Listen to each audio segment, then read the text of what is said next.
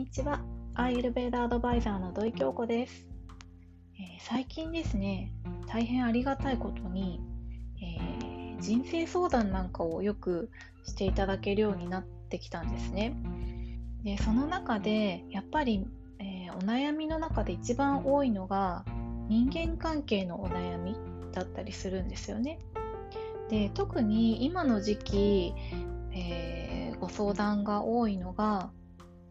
子育てに対し子育てに関してのお悩みなんですね。で私は子供がいないので子育てっていうのはしたことがないんですけど結局子育てっていうのも人と向き合うことだと思うんですよね。でまあそれが子供なのか大人なのかっていうことだったりとか自分の子供だとまたちょっと、えー、変わってくるんですよね感覚っていうのがね。自分の子供だとやっぱりどうしても自分の自分のっていうふうにこう思ってしまいがちなんですけれども結局は他人なのであの人と向き合うっていう姿勢をきちんと考えていくってことが大切になると思うんですよね。え私自身は会社を運営してきたので、まあ、人を育てるっていうこと自体はやってきたので、まあ、そういったことを、えー自分の中の経験から、えー、子育てに応用してお話をするようにしてます。でまずですねあの人を育てる人と向き合うっていうことの中で一番最初にやることっていうのはまず自分を整えるってことがすごい大事なんですよね。自分が整っていないとえ、何か問題が起きた時に問題自体を間違って見誤ってしまったりするんですよね。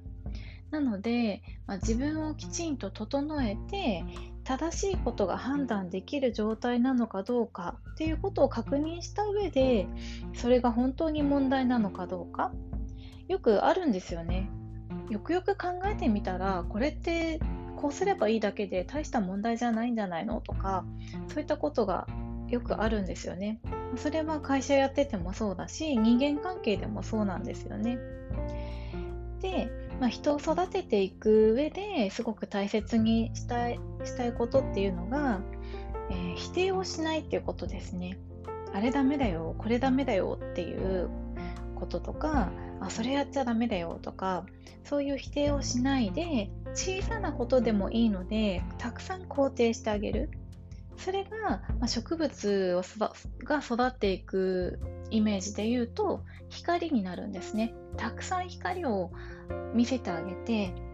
見せてあげることであ自分はこういうふうにこっちに伸びていけばいいんだっていうことに気がついていってそのように人っていうのはこう自分から伸びていけるようになるんですよね。ということでですね今日一番お伝えしたかったのは、えー、人と向き合う、えー、子育てとか人育てっていうのはまずは自分を一番最初に整えるっていうことが大切ですっていうことですね。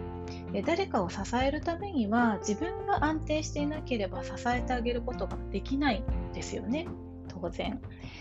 なので、えー、まず問題は外にあるのではなくて自分の中にあるのかもしれないっていうところから見直していくことが大切になってきます。というわけで今日は、えー、子育てと人育ての話人との向き合い方のお話をさせていただきました。